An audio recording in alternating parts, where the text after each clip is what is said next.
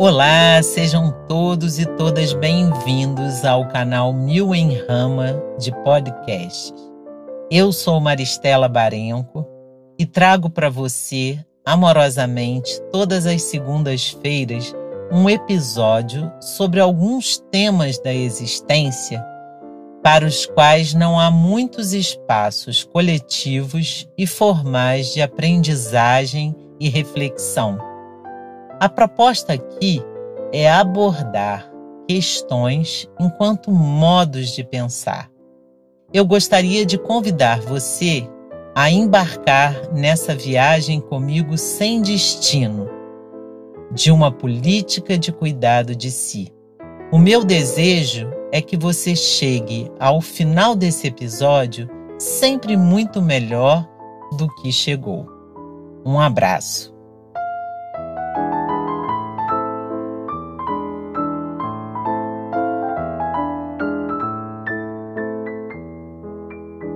Vivemos em um tempo onde tudo parece nos chamar e nos convocar infinitamente e o tempo todo de forma urgente. Na sociedade planetária, acessamos o mundo inteiro de uma só vez e através de pequenos cliques. Então, de dentro do meu quarto, eu posso ir ao mundo inteiro passando pelo futebol, pela moda, pela política, pelas intrigas, pelas notícias, pelas tendências, pelas múltiplas paisagens, pelas informações. Sim, muitas informações. Muitas informações. Daí que desligar o celular faz-se necessidade urgente. Sair um pouco do Instagram do Facebook, do Twitter, deixar de ver o WhatsApp, nada de lives, nem o YouTube, nem Pinterest, nem séries. Descansar os olhos, essas janelas da alma que parecem querer colocar para dentro tudo o que vem de fora e não mais projetar o que vai de dentro. Quero fazer uso de uma imagem, uma vez, em uma das enchentes de Petrópolis, estava na rua com a minha sobrinha Annelise, que deveria ter uns quatro aninhos. Ela olhou para o rio que transbordava mais lixo do que água e disse: Tia Estela, olha, o rio está vomitando. Quando olhei para o rio, sim, vi que era um vômito de garrafas PETs de sacos de lixo, de latas de refrigerantes, de sacos de biscoito e sacolas e até mesmo um par de chinelos velhos. Era um vômito de excesso.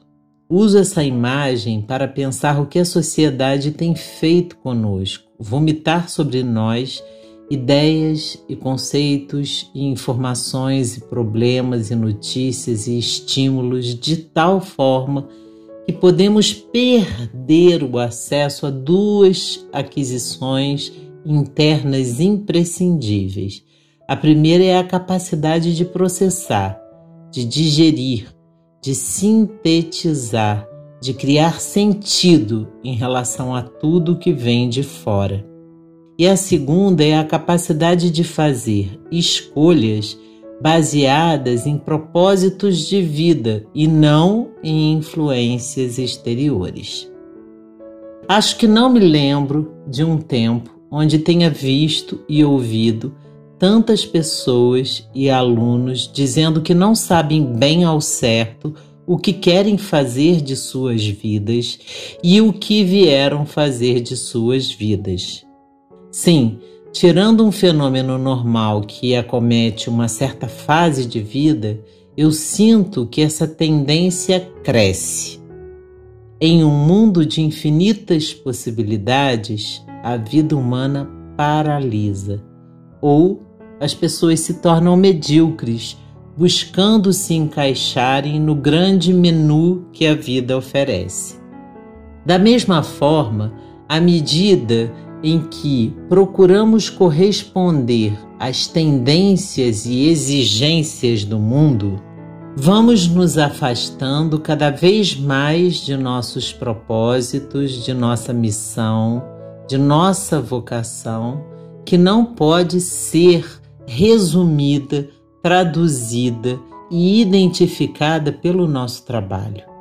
Aliás, qual a porcentagem de pessoas que conhecemos que trabalham naquilo que de fato amam, naquilo que de fato se identificam e não por dinheiro e por necessidade?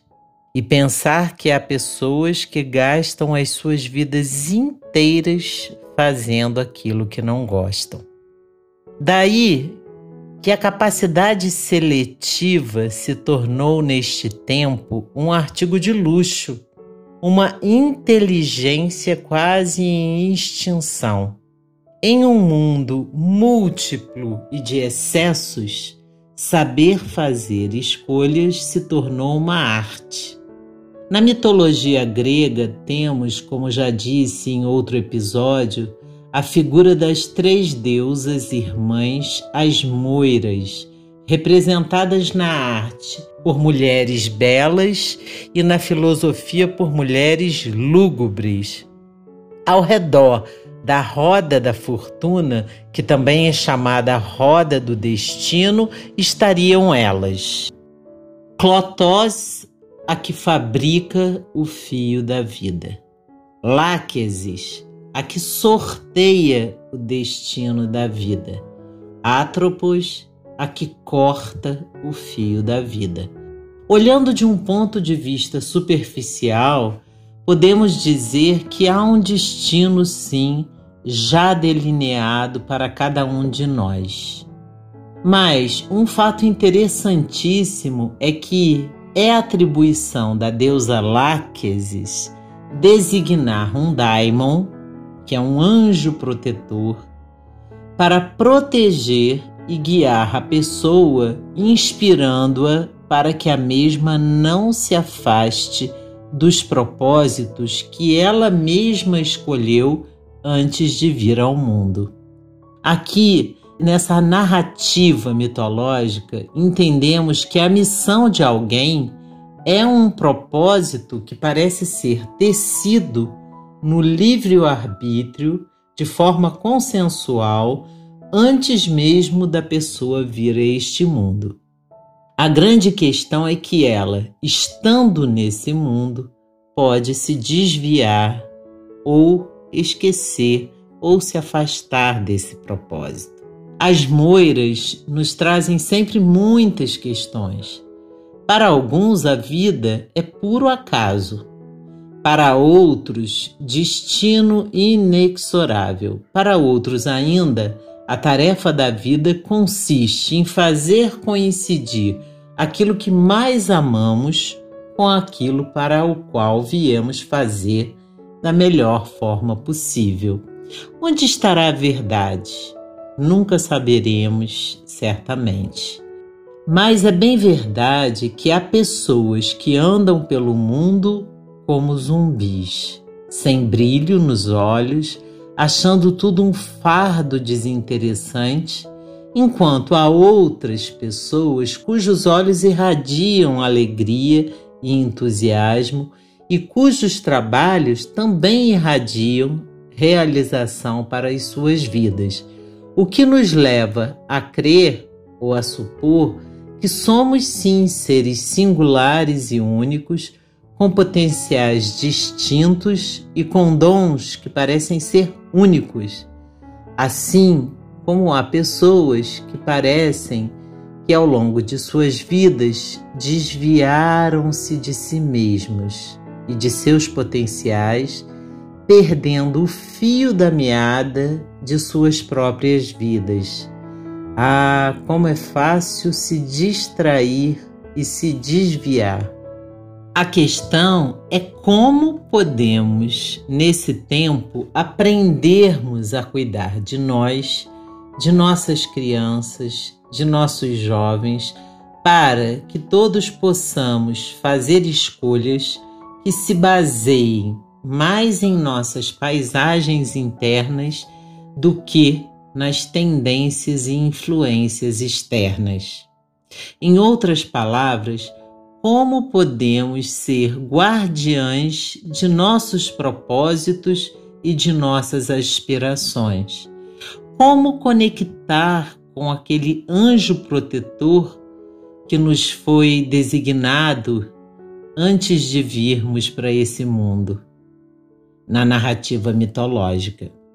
Como exercitar a autonomia diante de um mundo que nos arrasta sempre para longe de nós, para que possamos empreender nossos próprios caminhos.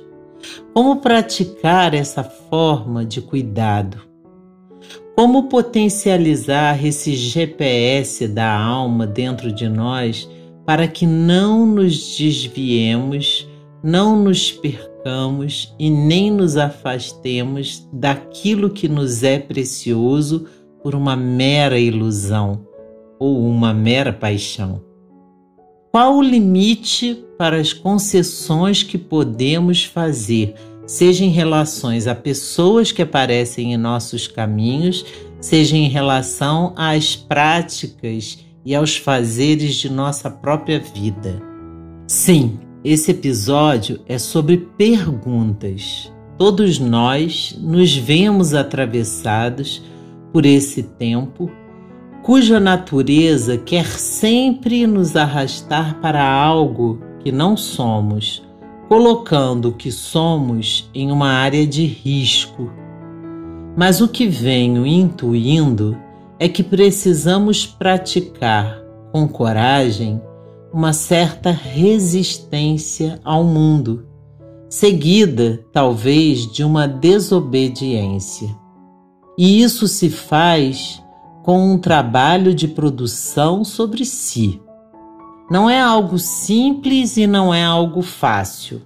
E despir-nos das representações que o mundo tenta nos incutir, desmascará-las, enxergar suas futilidades e seus vazios, é tarefa árdua que exige produção de si.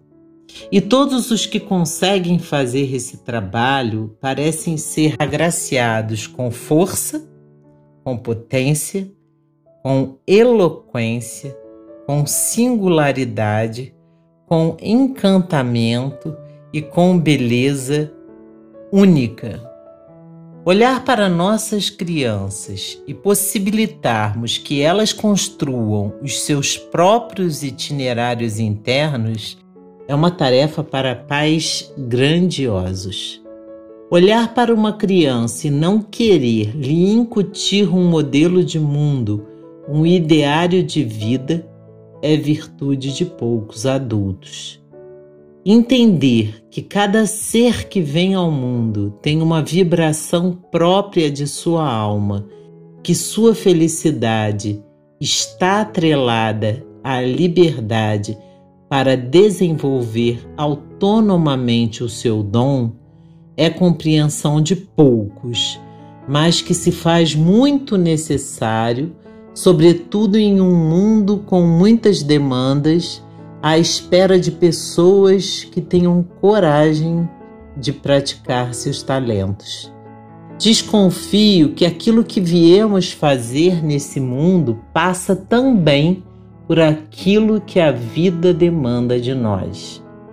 Então, para finalizar, eu gostaria de trazer um conto cuja autoria eu não conheço, mas eu tive acesso a uma versão desse conto, mas que vem sendo adaptado também por muitas pessoas.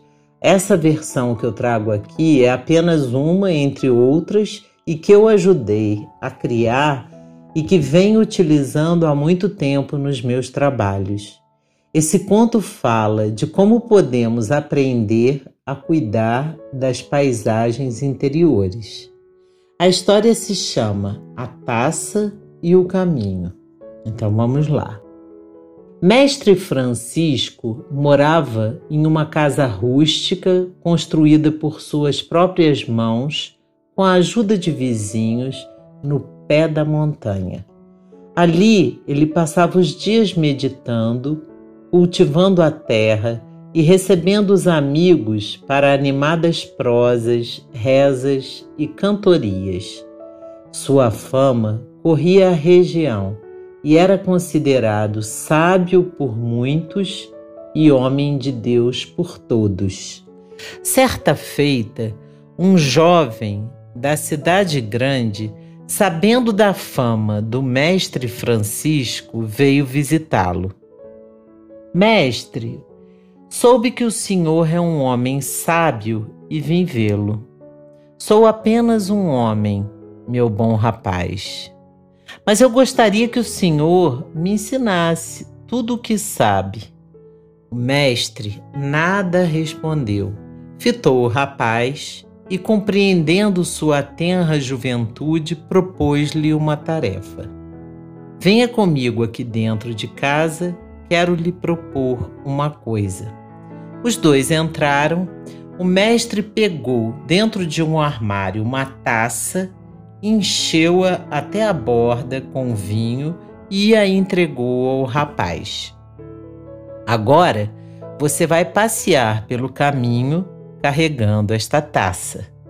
Depois, volte aqui e devolva sem ter derramado uma gota sequer de vinho. O rapaz, estranhando um pouco a ordem, acatou. Saiu a andar pelo caminho que contornava a casa e demorou perto de meia hora até poder retornar. Caminhou com máximo zelo para cumprir a ordem do mestre Francisco.